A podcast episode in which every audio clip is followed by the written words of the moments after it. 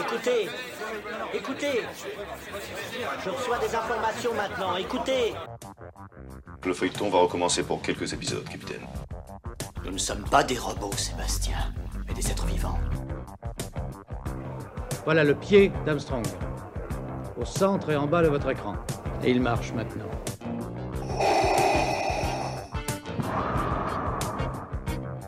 On peut dire aujourd'hui que la science-fiction est bel et bien partout.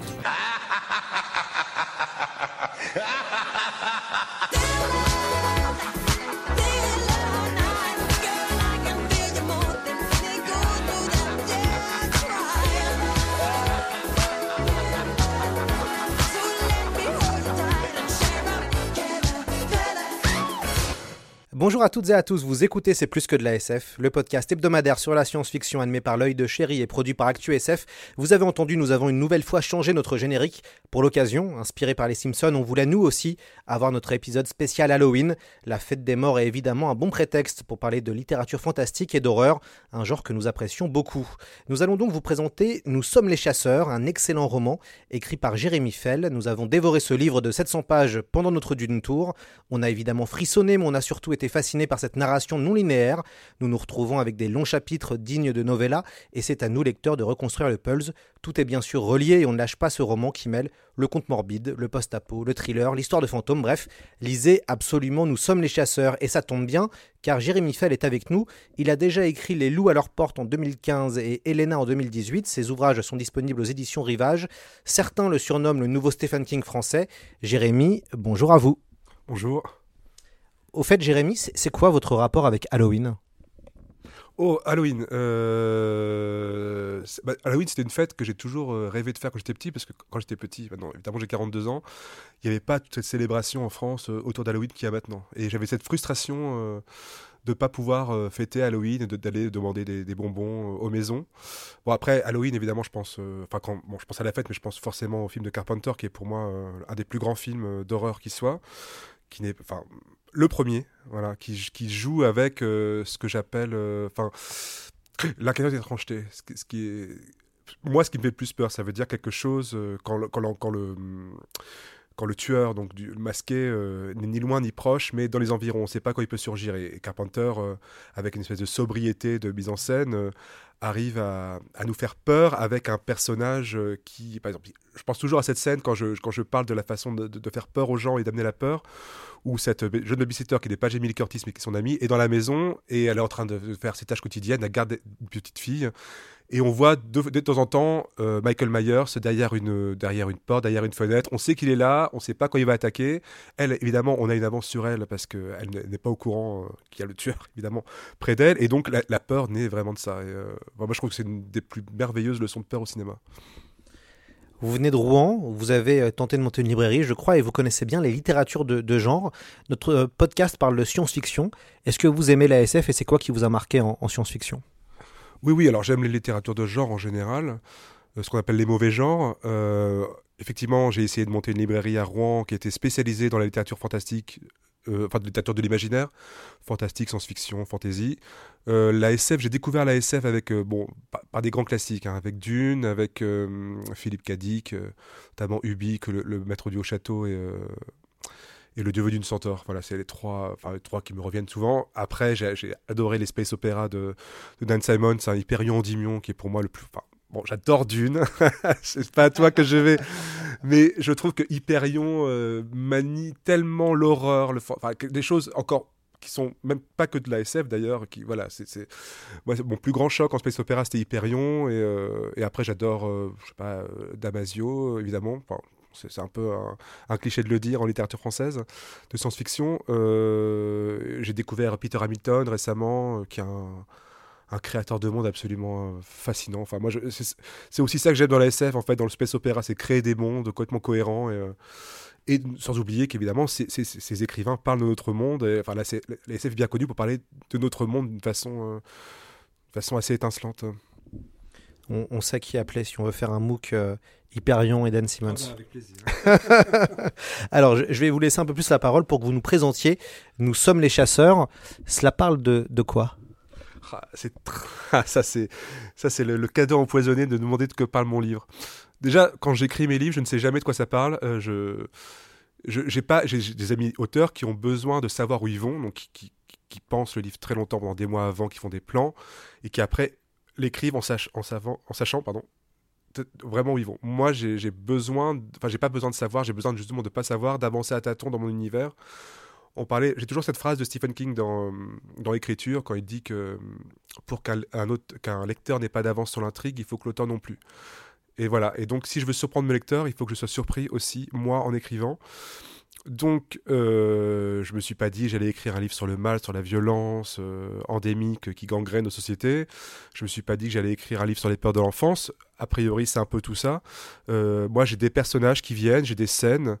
J'essaie de construire mes personnages et c'est mes personnages qui m'emmènent quelque part. Donc, c'est une espèce de jeu entre euh, le fait où, je suis en tant qu'auteur évidemment euh, une sorte de, démiurge euh, enfin j'aimerais bien en tout cas être un espèce de dieu pour mes personnages et de pouvoir manipuler mes personnages comme je n'arrive pas à manipuler les gens dans la vie heureusement d'ailleurs. D'ailleurs un des personnages les plus importants du livre s'appelle Gabriel est un, grand manipulateur. Donc il y a tout un travail enfin tout un, un questionnement sur la manipulation dans ce livre. On va dire que le livre est composé de 10 chapitres qui sont qui pourraient être des nouvelles ou des courts romans euh, je reprends un peu la, construction des leur porte. Ça veut dire qu'on va suivre à chaque fois des histoires différentes qui sont reliées de plein de façons. Euh, chaque, histoire, pour moi, parle du rapport entre fiction et réalité, de, voilà, de manière complètement différente. Et dans ces histoires qui se passent entre le Chili euh, des années 70, l'Allemagne des années 20, beaucoup en France, on se retrouve à Los Angeles. On va, les personnages vont se croiser, les thèmes vont se croiser, on va retrouver des lieux, et ces histoires vont s'imbriquer les unes dans les autres. Moi, mon but, c'est que, que le lecteur ait du plaisir à lire chaque histoire et en plus à découvrir quels sont les liens entre ces histoires. On peut aussi relier euh, dans, ce, dans ce roman un lieu maudit, une famille aussi euh, maudite, Nathalie Wood, euh, bref, on va, on, va y, on, va, revenir un peu, plus en, un peu plus en détail. Mais ce qui est assez fascinant, c'est qu'on commence, euh, et c'est pas toujours évident cette narration en forme de pulse, euh, puisque c'est au lecteur de faire un travail, on va dire un petit effort intellectuel, et ne pas consommer tout simplement le roman. Et, et, quand on aime ça, c'est assez génial parce que on a envie de comprendre, mais pourquoi on change d'atmosphère de chapitre en chapitre. Vous jouez beaucoup avec cette dualité du chasseur, mais aussi de celui qui est chassé. Je crois savoir que vous avez été marqué par un classique du cinéma où Robert Mitchum traque des enfants pour dérober un Vous le citez dans vos romans. Dans votre roman, il s'agit de La Nuit du Chasseur, un chef-d'œuvre du 7e art. Euh, ce fut un choc, ce film, je crois, de Charlottetown, si mes souvenirs sont bons. Oui, de Charlottetown. Oui, oui, je l'ai vu quand j'étais ado et. Euh, je me rappelle très bien, euh, ma cousine utilisateur regardait un film des années 50. Je fais, oh non. Alors, pourtant, à l'époque, j'étais très cinéphile, donc ça me dérangeait pas, mais je me dis, bon, un film en noir et blanc, des 50, qu'on a 15 ans, voilà. Et j'ai été complètement fasciné par ce film qui, euh, qui est présent dans tout ce que j'écris. Enfin, dans, dans, mes trois romans, il y a toujours une évocation de Robert Mitchum dans La Nuit du Chasseur, euh, parce que c'est un, des plus beaux films sur euh, les rapports, enfin, sur la vision du mal. Enfin, le personnage de Robert Mitchum est une des plus belles créations maléfiques du cinéma américain et euh, cette espèce de dualité euh, entre bien et mal, cette, espèce d'innocence qui est poursuivie par le, prédateur, euh, Robert Mitchum, les, enfants qui sont produits par Robert Mitchum, cette atmosphère de conte, cette façon de filmer aussi, qu'on pourrait, qu'on a, a l'impression un peu que c'est l'expressionnisme allemand, enfin, avec ces, noirs et blancs très contrastés. ces, scènes absolument sublimes. Enfin, moi, moi, la scène vraiment la plus belle du film, pour moi, hein, c'est quand les enfants ont réussi à se faire à retrouver refuge chez une vieille femme et qu'il éveille avec un fusil. Et là, Robert Mitchum arrive euh, à, la, à, la, barrière, il se met à chanter la chanson qu'il chante pendant tout le film et, euh, et elle chante par-dessus lui une chanson euh, chrétienne, je ne sais pas, pour, conjurer le sort de son, de son, chant à lui pour protéger les enfants. Voilà. Et après, elle a cette phrase quand on voit un, animal se faire tuer par un autre animal, euh, dit le monde est dur pour les, pour les plus petits. Voilà. je, réutilise cette phrase dans, ce livre. C'est vrai que c'est la prédation euh, est très très présente dans, ce que j'écris. De toute façon, j'ai l'impression que, que nous, en tant qu'espèce euh, humaine, nous sommes le pire prédateur que, notre monde ait, connu et, et notre rapport à la violence, à notre, à notre instinct de prédateur, c'est vrai que ce sont, des, ce sont des thèmes qui sont très présents dans ce que j'écris. La question du mal, et vous venez de le dire, est omniprésente dans votre récit, mais aussi dans vos précédents romans. Alors, dans la Nous sommes les chasseurs, elle est représentée par plusieurs personnages. Il y a Damien, Gabriel, Ozar. Quelle est votre vision du mal, à vous? Oh là là, alors ça, cette question, c'est marrant parce que je me suis dit, tiens, si on me posait cette question, comment j'y répondrais? Je sais, comment, Qu'est-ce que c'est le mal pour moi? Faut voir le mal selon un point de vue. euh, alors là, je, vais ressortir mes vieux cours de philo. Euh, la définition du mal, la, de la morale, de l'éthique. euh, le mal, c'est ce que. Ce qu'on veut peut-être éloigner de nous, c'est ce qui en fait, à partir du moment où on a une société construite, une société humaine, le mal, c'est ce qui pourrait détruire les liens qui nous unissent. Je sais pas. En tout cas, je vois pas le mal selon un concept judéo-chrétien. Le, je- le, mal, c'est, euh, ça peut être, enfin, il y a plein de choses différentes, il y a plein de connotations différentes. Ça peut être ce qui corrompt, ça peut être cette violence euh, intrinsèque à l'homme, ça peut être cette pulsion meurtrière euh, que les personnages ressentent. Euh, après, j'ai pas un discours sur ce qu'est le bien et le mal. Ça, ce sont des parce que j'ai- j'aime trouver le mal dans le bien et le bien dans le mal. Et, en tout cas, j'essaie de fuir tout manichéisme et de pointer du doigt le monstre et la victime. Pour moi, euh, chaque être humain est à la fois une victime et, un tortionnaire, un, prédateur. Et euh, si je dois faire quelque chose, c'est plutôt questionner notre rapport euh, à la violence et au mal dans, mes romans, sans juger mes personnages, sans définir euh, ce personnage comme quelqu'un de mauvais. Et donc, euh, parce que le, terme du monstre, par exemple, moi je suis très fasciné par la figure du monstre. parce que j'étais terrorisé quand j'étais plus petit par le croque-mitaine, par, Freddy Krueger, enfin voilà, par toutes ces, figures qui me faisaient faire des cauchemars. Et, en même temps, j'ai toujours été fasciné aussi par ça. Dans, dans tous les Disney que je regardais, je préférais les méchants. Enfin, dans La Belle au Bois dormant, Maléfique, c'est vraiment le personnage le plus intéressant. Et, euh, et ce qui m'intéresse, c'est euh, de montrer, la, ouais, la- dire que n'importe quel être humain, euh, on n'est pas si éloigné de lui qu'on le voudrait, même s'il fait des actes monstrueux. Et moi, j'aime beaucoup quand mes lecteurs hein, me disent voilà, ce personnage-là, par exemple, dans commet des actes terribles, mais j'arrive à rentrer dans sa tête et j'arrive à comprendre. Je ne dis pas que je cautionne ce qu'il fait, évidemment, mais j'essaie de, de comprendre par mé- quel mécanisme il est arrivé dans cette situation. Est-ce que vous avez eu des personnages de fiction qui vous ont marqué, des personnages de, euh, je sais pas, de tueurs, de méchants, des personnages maléfiques, où vraiment ça, ça vous, ça, c'est un peu des, espèces de repères de vous, votre représentation du, du mal? Bah, si par exemple on prenait Stephen King, euh, Randall Flagg, euh, euh, voilà, ou alors ça, ça pour moi c'est euh, ça, enfin j'étais très déçu par les films qui sont sortis, mais on peut pas, je pense que c'est un roman inadaptable par exemple parce que et, ça est le plus grand roman pour moi sur les peurs de l'enfance. Et donc euh, cette figure comme ça qui, parce que on, évidemment c'est un clown, mais il prend plusieurs formes, voilà dans le roman et dans les deux films derniers aussi quand même. Euh, après, euh, dans la littérature, moi, le personnage que je trouve le plus fascinant, enfin un des personnages, parce qu'après, faut pas être non plus si catégorique, mais Cormac McCarthy, par exemple, est un des auteurs qui a le mieux créé, enfin, qui a créé les plus fortes figures du mal, on va dire, si on, si on schématise. Et dans Méridien de sang, il y a le juge Holden. Méridien de sang, qui est pour moi l'un des plus plus grandes expériences de lecture euh, que j'ai eues. Le juge Holden, c'est un personnage absolument terrifiant, qui a été inspiré par McCarthy et par, pour moi, hein, c'est encore une supposition, mais par le, la baleine dans Moby Dick. C'est un personnage obèse qui n'a pas de poils et c'est son roman préféré, euh, Moby Dick, à, à Cormac McCarthy. Et euh, c'est un personnage qui est un philosophe, qui est un grand intellectuel et qui en même temps torture et tue des bébés et est pédophile et, et qui, qui, qui, qui, euh, dirige une, équipe de, de mercenaires qui, tuent des, qui sont payés par les, par les gouverneurs des, des- pays, enfin du Nouveau-Mexique pour aller tuer les Indiens. Et donc, on va, ce personnage-là, est- enfin, moi, je, je rêverais de créer une figure aussi passionnante, complexe, à la fois repoussante et, et fascinante que le juge Holden dans, dans de sang. Moi, j'ai eu un attachement particulier à Gabriel, euh, que je trouve incroyable comme personnage. Il s'agit du, du mani- du manipulateur euh, ultime qui arrive à retourner les gens par sa personnalité et, son charisme. Euh, c'est l'espèce de pervers narcissique plus, plus, plus, plus. On pense par moments à Hannibal Lecter. Comment avez-vous travaillé cet anti-héros? À, Hannibal Lecter, ouais, j'ai pensé un petit peu aussi en, l'écrivant. Euh, bah, pareil, c'est un personnage euh, absolument fascinant, Hannibal Lecter. Euh, bien plus que Buffalo Bill, par exemple. En tout cas, dans le roman, dans le film, pardon. Dans le roman, Buffalo Bill est, déjà, plus complexe, je trouve, que dans le, dans le film. Ça, on- bon, ça, c'est encore un autre débat. Euh, Gabriel, au départ, était un personnage. Alors, au départ, par exemple, le, premier texte qu'on voit Gabriel, c'est une nouvelle que j'avais écrite il y a très longtemps. euh, enfin, une partie, parce que maintenant, il y a trois parties.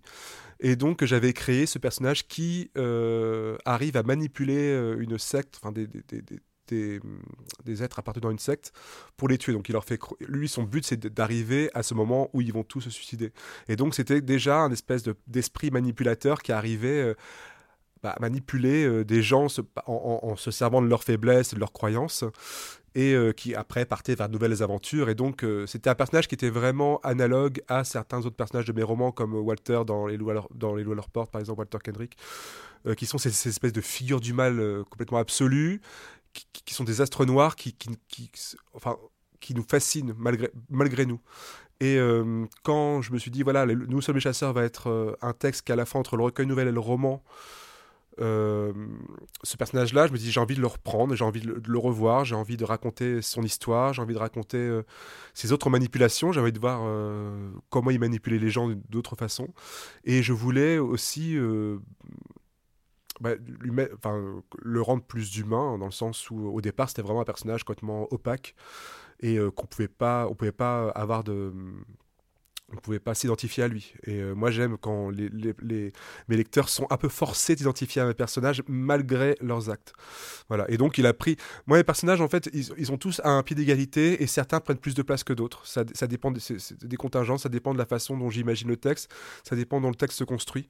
Comme je vous, comme je, comme je vous disais, euh, le texte a été une espèce, de work in progress pendant toute l'écriture. Il a pris plusieurs formes différentes jusqu'à prendre sa forme définitive à la fin. Et c'est vrai que hum, je ne pas euh, quel personnage. euh, on veut- Il y a des personnages qu'on ne croise qu'une fois, il y en a qu'on croise sur plusieurs textes. Euh, dans ce roman-là, c'est vrai qu'il y a trois ou quatre personnages qui cimentent le texte. hein. Il y, a, Gabriel et Damien. Damien, qui est un personnage qu'on voit déjà dans Leur Porte, que j'avais envie de, retrouver. Et puis il y a Nathalie Wood, qui a un, fil rouge. Et il y a un, per- un personnage qui s'appelle Grégory aussi, qui a un autre fil rouge d'une certaine façon aussi. Voilà. Et donc, ils prennent un peu le- le- leur, leur destin en main. Ils prennent leur importance dans mes textes. Un peu contre moi et euh, je les suis. Et en tout cas, c'était un, plaisir évidemment de, créer ce personnage-là euh, parce que euh, je fantasme d'être aussi manipulateur que lui, mais voilà, créer des personnages qui sont très loin de nous et en même temps leur donner une dimension. Lui, il a quand même une dimension quasiment. bon, après, c'est un roman qui joue avec les genres évidemment et donc qui est pas du tout réaliste, mais il, prend une, dimension plus qu'humaine dans, ce roman et c'était très agréable à écrire. Alors, on a sûrement, sûrement dû vous, vous poser la question autour de la violence. Euh, inceste, massacre, viol, le lecteur traverse des choses assez dures en lisant votre récit. C'est quoi alors votre rapport à la, à la violence? Alors moi, je suis pas un être violent dans la vie. Enfin, je, suis assez souple. hein. Je m'énerve, je, m'énerve très vite. Mais, euh, mais euh, ce qui est drôle, c'est que pour mon premier roman, Les lois à leur porte, qui était, je pense, plus violent dans le sens il y a beaucoup plus de scènes de violence, je veux dire graphiques. hein, Parce que là, là, vraiment, je sais pas pourquoi, j'avais cette espèce de rage euh, et j'avais besoin d'écrire quelque chose de très très violent, de, de, de malmener le lecteur, mais en, en ne sachant pas si je serais lu un jour, parce qu'à l'époque, quand je l'ai écrit, je savais pas si je serais publié. Et euh, quand j'ai fait mes premières rencontres en librairie, euh, en fait, il y a les libraires qui m'ont dit je vous ai invité parce que je voulais savoir qui se cachait derrière ce texte et si vous étiez aussi fou que je le, pensais aussi. Et donc, euh, les gens, quand ils me voient, sont toujours surpris de voir quelqu'un a priori d'assez calme, souriant et sympathique. Donc, peut-être que la violence que j'ai en moi, je la, transmets dans mes livres et donc j'ai pas besoin d'être violent dans la vie. Parce que je pense que mes personnages ont tous une part de moi. Et, et, et je raconte souvent que les scènes de violence sont les plus agréables à écrire, mais c'est vrai, je, me rends compte là dans le roman que j'écris. En ce moment, euh, c'est vrai qu'à chaque fois que j'imagine une scène, je me dis, ah, j'ai un espèce de, rire diabolique, un peu comme euh, Gary Oldman dans Dracula de Coppola, euh, en imaginant le lecteur euh, en train de lire euh, ces textes. euh, voilà. Euh, mais bon, après, j'ai l'impression que c'est une éponge. Moi, je, Grégory, euh, qui est un jeune auteur dans mon livre, euh, qui a un rapport très particulier avec moi, hein, les lecteurs le liront, enfin, je sais pas si on en parlera, mais les lecteurs le verront aussi euh, en, en le lisant, euh, dit à un moment qu'il ne comprend pas pourquoi les, lecteurs trouvent... co- Enfin, il ne sait pas dans quel monde vivent les gens qui trouvent ses propres livres violents, ou alors dans quel monde ils pensent vivre. Moi, j'ai l'impression que la violence qui nous entoure est bien, enfin, est bien plus insupportable que la violence qui est dans mes livres. D'ailleurs, dans mes livres, la violence, les lecteurs peuvent euh, la lire d'une enfin, peuvent fermer les yeux quasiment en lisant les textes, peuvent décider que... Il y a des lecteurs qui me disent vos scènes de violence, euh, je, les, je les- je les- je les occulte quasiment. Voilà. Et ça, c'est un truc qu'on peut faire en littérature et pas en cinéma. Évidemment pas dans la vie, dans la vie réelle. Euh, après, euh, je, pense que c'est une éponge, cette violence que je reçois jour après jour. J'ai besoin d'en faire quelque chose et de l'expulser, et donc je l'expulse dans mes romans. Malmener le lecteur, est-ce que ça fait partie finalement du chemin initiatique d'un bon roman d'horreur ou d'un bon polar? Ah oui, de toute façon, moi, pour moi, moi, je veux lire des livres qui me, qui me, qui me triturent l'esprit et qui me, qui me, qui me compriment le ventre. Enfin, j'aime être bousculé dans, mes lectures. et donc, euh, logiquement, j'ai envie de faire, de, provoquer chez le lecteur des choses que j'ai envie, que j'aime, enfin que des choses euh, euh, que j'aime ressentir moi-même. Euh, Il y a des lecteurs qui ne supportent pas ça. hein. Moi, c'est vrai, quand je fais des rencontres, il y a des lecteurs qui me disent Mais moi, j'ai pas envie de rentrer dans cet univers-là. Moi, pour moi, la littérature, c'est l'évasion, c'est quelque chose. Et vous, vous m'enfermez dans quelque chose de violent. Mais je dis Bah oui, mais bon, après, il faut, il faut accepter de, faire ce chemin-là. De toute façon, moi, mais, les gens commencent à me connaître. On sait enfin, maintenant, on sait bien que mes romans vont pas être euh, des promenades de santé. Après. euh, moi, ce que je veux, c'est créer des émotions fortes. Voilà, je- la littérature, c'est ça. C'est pas des. euh, C'était Besson qui disait que les, films étaient des objets gentils. Moi, je pense que les livres sont des objets méchants. euh, Enfin, méchants dans le sens où ils, ils, mal- ils, font pas de cadeaux à leurs lecteurs, ils leur font ressentir des choses. Mais c'est aussi ces choses-là euh, qui font la beauté de l'acte de, lire. Enfin, c'est. enfin, moi, je veux transmettre des émotions fortes, c'est sûr. Euh, je crois que savoir que vous avez, bon, vous êtes un grand lecteur des romanciers américains, on y reviendra peut-être tout à l'heure, mais j'ai beaucoup pensé à Dracula de Bram Stoker en vous lisant. Euh, c'est la base pour vous ou pas euh, ce, roman? Oui, oui, bah, ce qui est drôle, c'est que Bram Stoker sera un personnage euh, de mon. Pas, prochain, parce que du coup le prochain est très différent, mais de mon cinquième roman. Puisque il y a une partie qui se passe à Paris dans les années euh, 1890. Et Bram Stoker commençait à écrire Dracula, et comme mon, prochain roman joue avec les figures de la comtesse Bathory de Vlad Tepes, forcément, euh, Dracula euh, a, une présence très particulière. Euh, moi, j'avais vu le film de Coppola avant de lire le roman. Voilà. Et le film de Coppola qui est quand même assez fidèle, malgré tout. et j'avais lu le roman après. Après, j'avais lu Frankenstein, Melmoth, les romans de d'A- d'Adnan Radcliffe, enfin tous les romans gothiques anglais. Voilà. Et euh, oui, bah, c'est un grand roman. euh, voilà, c'est toujours très moderne. C'est euh, c'est pas un roman qui fait peur en soi. Enfin, moi, j'avais pas eu peur en le lisant, mais c'est fascinant. Enfin, c'est la figure, la, façon dont il, joue avec cette figure qui, est fascinante. Et puis ces personnages qui sont devenus quasiment des mythes. Cette ambiance aussi très particulière que j'aime retrouver. Moi, j'aime m'inspirer de ça. Lovecraft aussi. Enfin bon, ça. Ça, Lovecraft, la, la- la référence est d'être plus visible à Lovecraft euh, dans mon roman. Enfin, je sais pas. mais- Oui, oui, tout à fait. Il y a toute une partie où on pense évidemment à, à Lovecraft. Ce qui est intéressant, c'est la figure du vampire dans le sens où euh, certains de vos personnages euh, sont tellement euh, violents ou on a l'impression que ce sont des vampires quoi, qui aspirent soit l'âme des gens, Oui. soit même d'un point de vue plus symbolique, qui n'hésitent pas à mordre la chair et à dévorer vivants les, leurs victimes. Ah oui, alors le, bah, le, va- le vampire psychique, moi, un de mes romans préférés de Dan Simmons, c'est L'échec et du mal. Et voilà, il avait créé cette figure du vampire psychique. Euh, cette espèce de, combat, euh, enfin, que notre humanité ne servait que de, jeu d'échecs. On était toujours genre jeu d'échecs, on servait de combat entre des, entités. euh. Oui, alors, la- figure du vampire, bon, moi, je l'ai. Je crois que j'avais même lu Anne Rice avant de lire Bram Stoker, enfin, parce que j'avais vu Entretien avec un vampire. Et euh, pour moi, la figure du vampire est une figure assez érotique, et euh, même la figure du cannibale. alors moi, c'est vrai que le vampire psychique, euh, comme il s'appelle, Gabriel, pourrait être vu comme un vampire psychique. Et à un moment, on croise même Peter Curtin, le, vampire de Dusseldorf, qui, soi-disant, ça encore, c'est comme Bathory, ça repose aussi sur une mythologie, euh, buvait le, sang de ses victimes quand il les tuait. Euh, pour le cannibalisme, c'est vrai que ça, c'est une figure euh, encore plus imposante. Moi, je pense que ça vient de ma peur de l'ogre quand j'étais petit. Euh, J'étais terrifié par la figure de l'ogre, Barbe Bleue, le croque-mitaine, le Wendigo. Et voilà. Et, dans mes romans, c'est vrai que dans le premier, il y avait un personnage de jeune cannibale et j'ai eu un énorme plaisir à le reprendre dans, ce roman-là et de décrire les scènes de cannibalisme comme des scènes sexuelles. parce que euh, dans une scène sexuelle, qui n'a pas après je dire je, sais pas mais qui on se l'avoue peut-être pas forcément mais cette envie de dévorer le corps de l'autre jusqu'au bout c'est vrai que c'est quelque chose voilà c'est peut-être euh, dans Trouble Every Day par exemple Claire Denis l'a fait magnifiquement euh, c'est une scène absolument sublime qui est à la fois une scène de sexe et une scène de, torture euh, très belle en plus graphiquement. Euh, en tout cas, moi j'ai envie que les scènes de dévoration dans mon livre ne soient pas que dégueulasses et traumatisantes, mais elles- qu'elles excitent aussi mon lecteur et que le lecteur se sente mal d'avoir été excité par ces scènes-là. Vous voyez, c'est ce genre de, de- de- questionnement et j'ai envie de pousser le lecteur dans ces retranchements-là. Moi, bah, si ça marche, en tout cas, je suis très content. Votre roman se passe presque exclusivement en France, même si on passe par l'Allemagne, le Chili et un peu les États-Unis. Euh, et c'est très original parce que finalement, on a plutôt une vision assez euh, euh, fantasmée des États-Unis, et aussi avec tout le cinéma, avec toute la, on va dire, pop culture américaine euh, qui est de plus en plus présente dans notre, dans notre monde depuis, euh, depuis euh, presque bientôt 100 ans. Euh, on sait que vous êtes amateur de, de l'Amérique. Les deux, les deux précédents romans que vous avez écrits se passaient euh, dans ce vaste pays.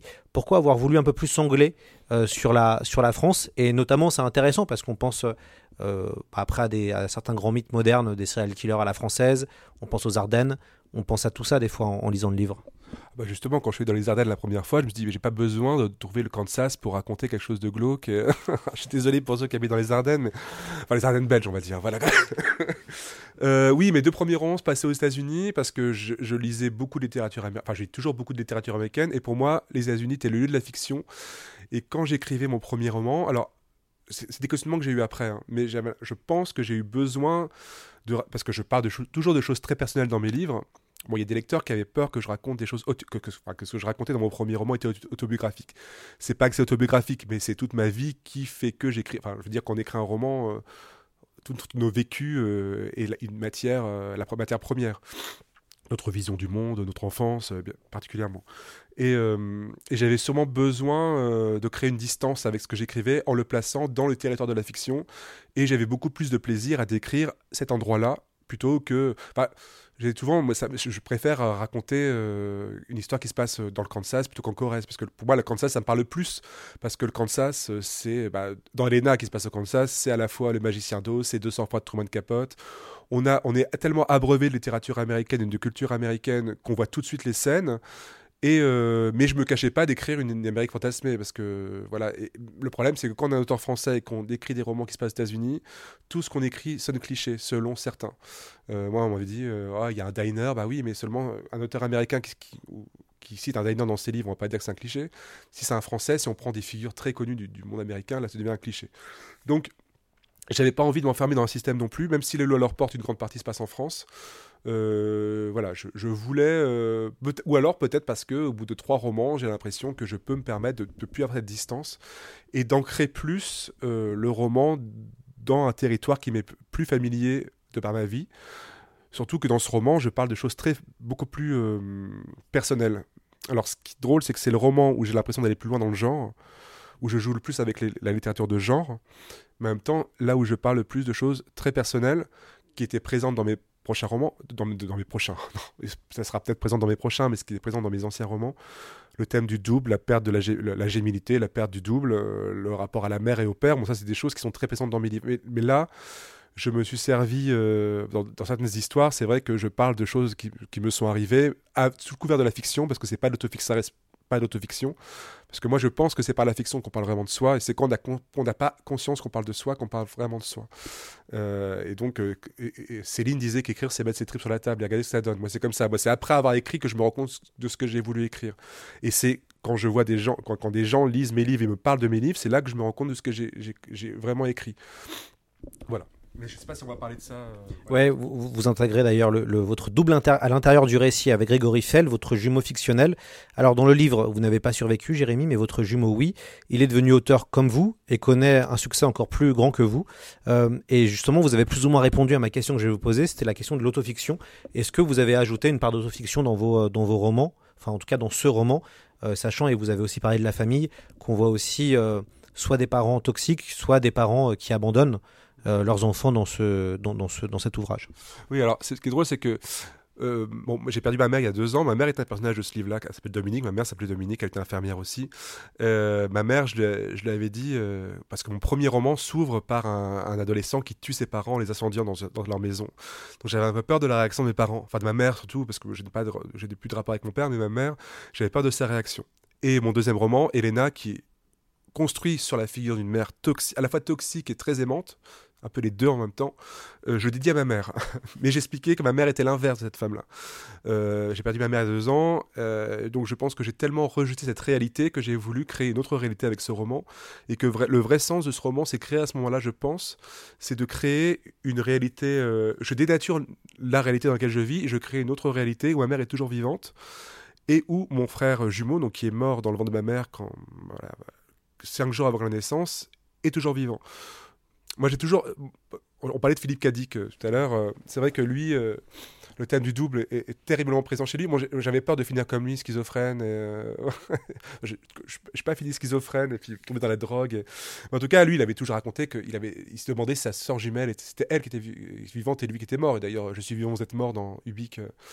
Et euh, je me suis toujours dit, parce que j'ai quand même, jusqu'à jusqu'à ce que Rivage me publie, j'ai toujours l'impression de rater ma vie et de me dire, mais en fait, si mon frère avait survécu, parce que c'était un peu la loterie, hein, lui, il est mort étouffé, parce que c'était trop gros tous les deux, et ça aurait pu être moi. hein, je veux dire, c'était. euh, il aurait eu une meilleure vie que moi, et lui, il n'aurait pas sabordé sa vie comme moi je l'ai sabordé. Voilà. Et donc, quand je crée la figure de mon frère jumeau dans ce livre, forcément, il a une meilleure vie que la mienne. En tout cas, si je peux lui donner une vie, je, donne forcément une meilleure vie que la mienne, et je donne à ma mère une meilleure vie que celle qu'elle a eue. Voilà.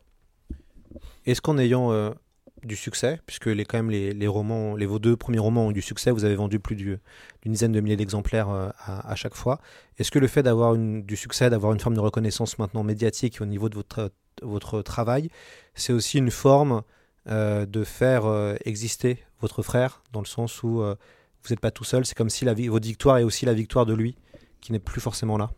J'ai revu récemment, on, on avait failli la mettre dans le livre, une photo de ma mère enceinte avec nous deux, et je me suis dit, je suis le, seul survivant de cette photo. Et donc, euh, dans mes moments de doute et d'angoisse et de désespoir, je me dis, je suis obligé de vivre pour eux. Et d'ailleurs, c'est ce que je leur dis dans, le livre. Moi, ce que j'aime, c'est que les gens qui vont lire ce livre, bon, ils vont passer par plusieurs étapes, par plusieurs sentiments. Moi, il y a une lectrice qui m'a dit, t'ai partagé tout le temps entre rejet et admiration dans ce livre. Et j'adore ça. J'adore- l'idée qu'on- qu'on ait du rejet pour certaines scènes et de l'admi- l'admiration pour d'autres et qu'on soit toujours entre deux pôles comme ça. Euh, moi, quand je vois des films de Lars von Trier, c'est exactement ça. Et je me dis, moi, j'ai envie euh, voilà, de provoquer des, émotions complètement contradictoires et qu'à la fin, on ne sache plus si on a aimé ou si on a détesté, si, euh, on, a, aimé ressentir ces, choses-là. Enfin, moi, je vois le, livre, enfin, t'as qu'à mes livres, comme des expériences physiques, sensorielles quasiment. Mais là, du coup, je réponds pas à la question. J'aime l'idée que les lecteurs de ce livre vont avoir une idée, vont connaître ma mère, ils vont connaître le frère que je, mon frère, oui, effectivement, Euh, parce qu'ils sont présents euh, vraiment là dans, dans, dans, une vision fantasmée, mais euh, ma mère a été, enfin, je pense que les gens qui l'ont connue vont la reconnaître et les gens qui l'ont pas connue vont la connaître comme elle était. Après le succès, je sais pas. En tout cas, c'est toujours pour moi très surprenant de voir que mes livres sont lus. Enfin, j'ai toujours du mal à, à m'y faire.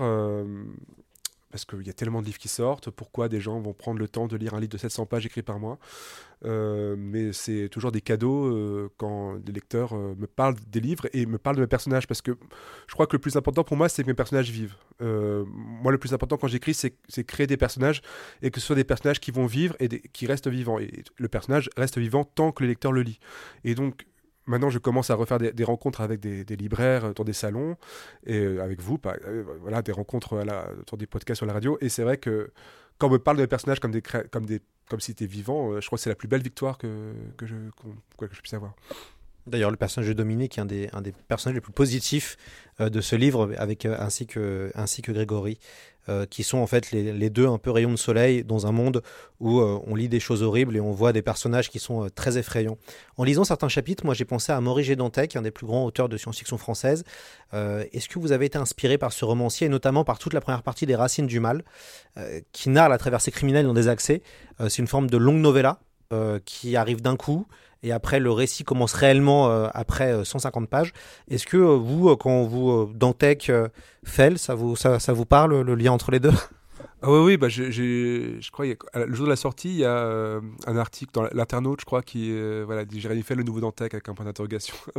bon, je dis pas, pas politiquement, mais euh, j'espère pas finir comme lui. Enfin, en tout cas, euh, mais, euh, mais oui, quand j'ai lu Les Racines du Mal, c'était un choc absolu. Moi, j'ai lu ça quand j'étais étudiant. Euh, je me suis dit, ben voilà, en littérature française, je peux lire des romans qui sont complètement transgenres, la, transfiction. Fabrice, Francis Berthelot avait elle écrit un livre qui est une bible pour moi sur la transfiction. Et donc, j'avais lu beaucoup de livres dont il parlait parce que j'adore cette idée de romans qui mélangent les genres sans s'enfermer dans un genre en particulier, qui jouent avec les codes des genres sans être catégorisés dans un genre. Et euh, donc, ils sont à mi-chemin entre la littérature de genre et la littérature blanche. Donc, ici, euh, je sais pas, lui, il parlait de Thomas Pynchon, de Palahniuk, euh, voilà, et, et, euh, et Dantec. Et, c'est vrai que ce roman est absolument terrifiant. hein. Moi, ça m'a. à l'époque, je disais, ouais, j'avais découvert Lovecraft et Dante au même moment, et c'est vraiment les deux auteurs qui m'ont fait le plus peur. hein. Lo- Lovecraft avec La couleur tombée du ciel, hein, qui m'a vraiment terrorisé. Et pour me terroriser en littérature, il faut beaucoup.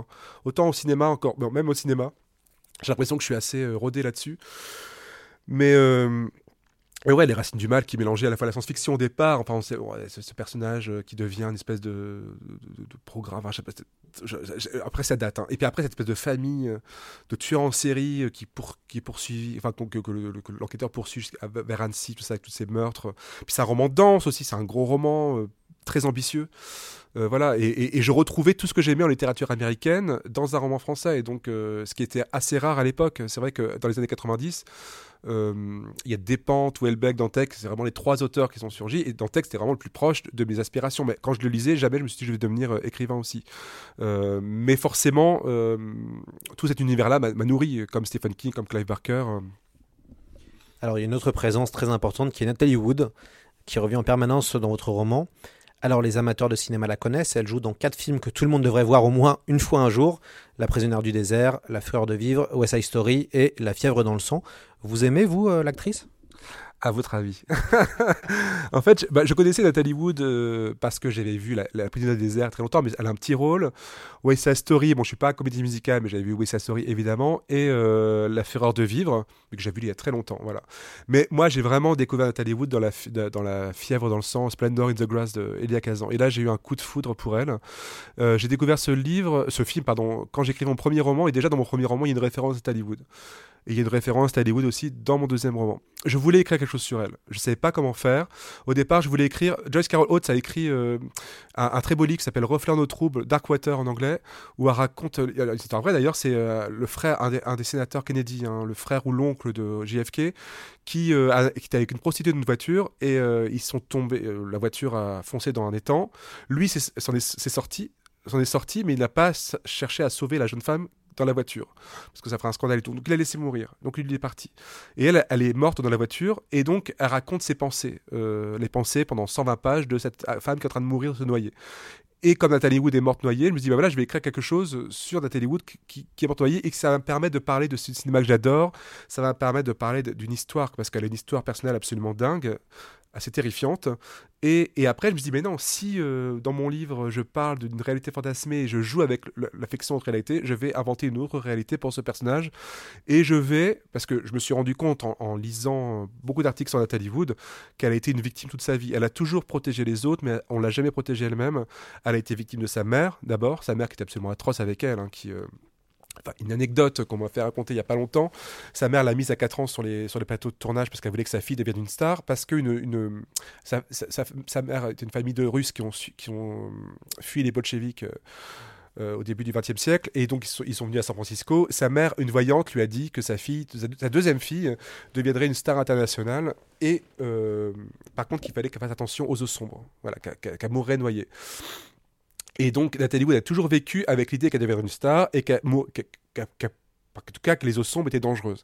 Et, euh, et sa mère, quand elle avait 4 ans, l'a mise sur les genoux euh, du- d'un réalisateur parce qu'elle voulait absolument qu'elle joue dans un film.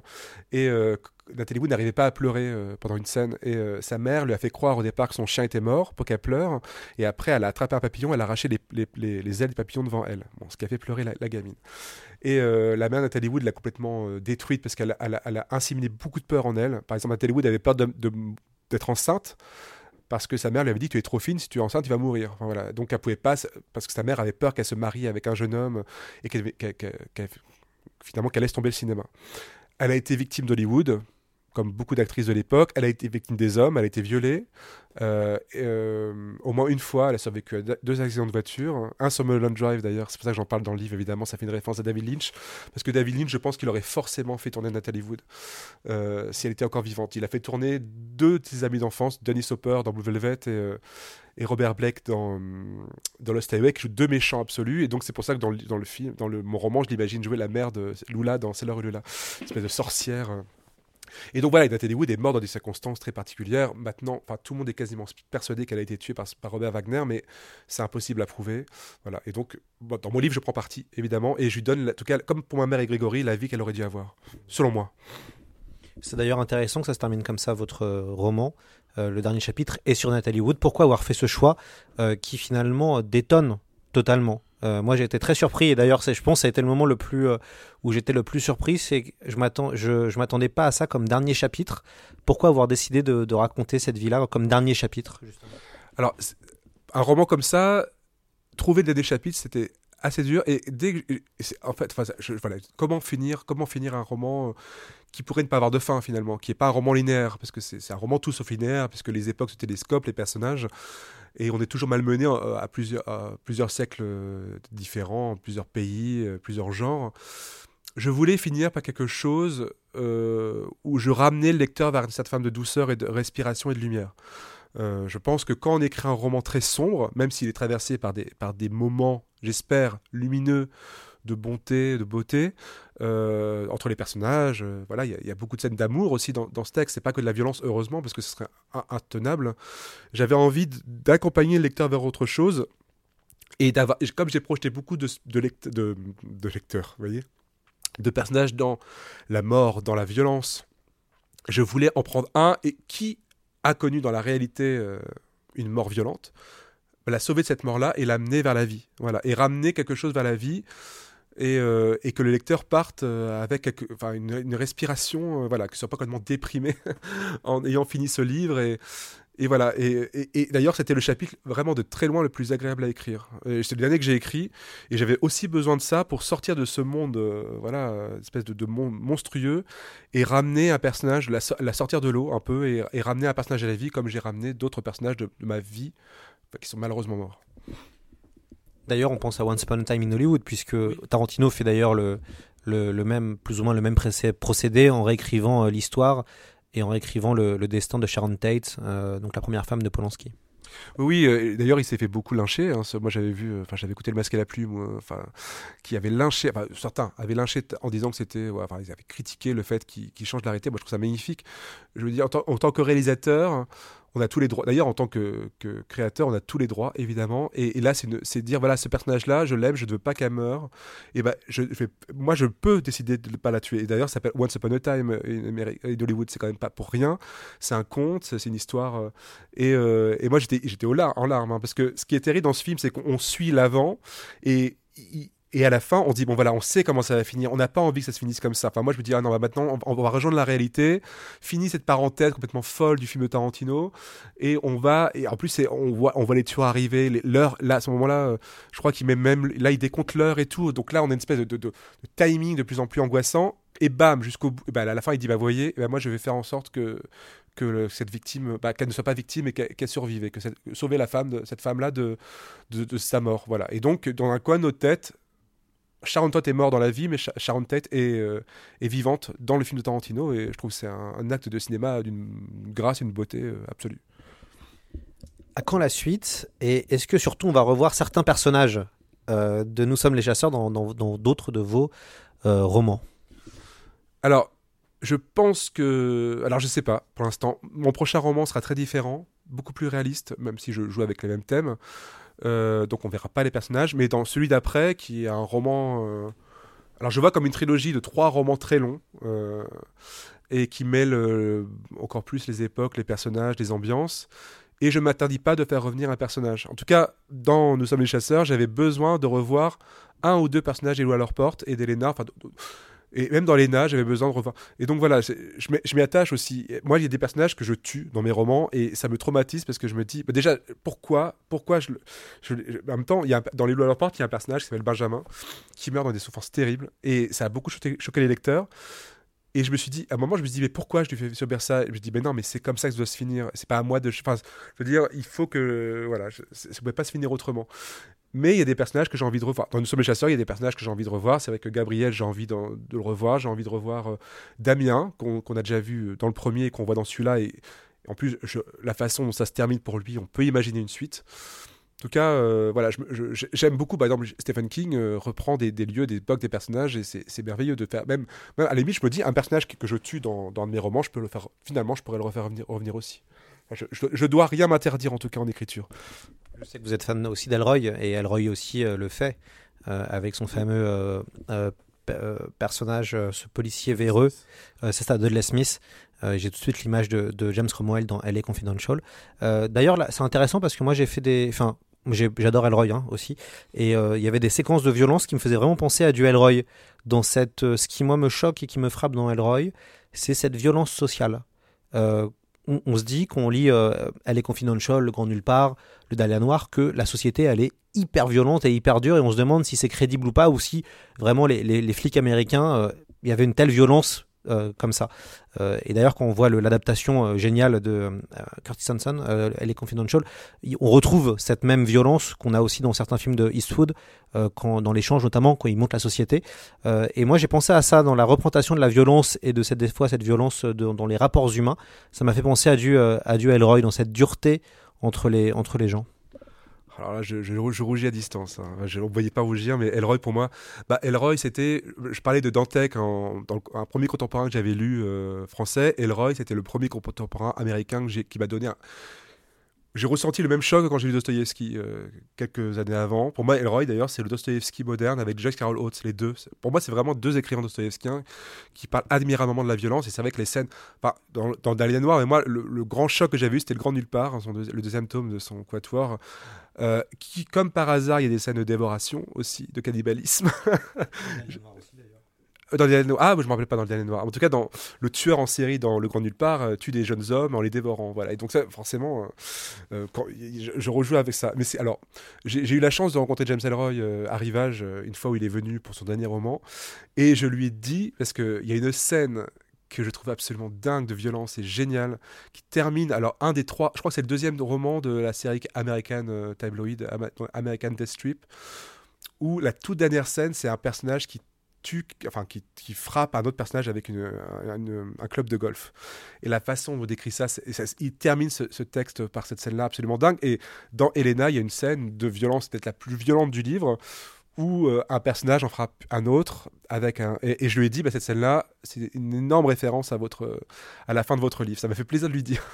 Mais en tout cas oui les scènes de violence chez Elroy sont absolument dingues très graphiques évidemment et, et jamais gratuites. Parce que moi j'espère que mes scènes de violence sont pas gratuites que ça, provoque quelque chose. J'aime pas la, gratuité euh, euh, en, en violence en général hein. J'ai du mal avec le gore par exemple. Enfin, euh, moi je veux pas que ma violence soit gratuite. Je veux, qu'elle ait un sens. Voilà il faut que ça, ça provoque un questionnement que ça provoque des réactions que ça provoque euh, euh, voilà, enfin, une émotion forte chez un lecteur et c'est pas euh, voilà pour la laisser pour rien.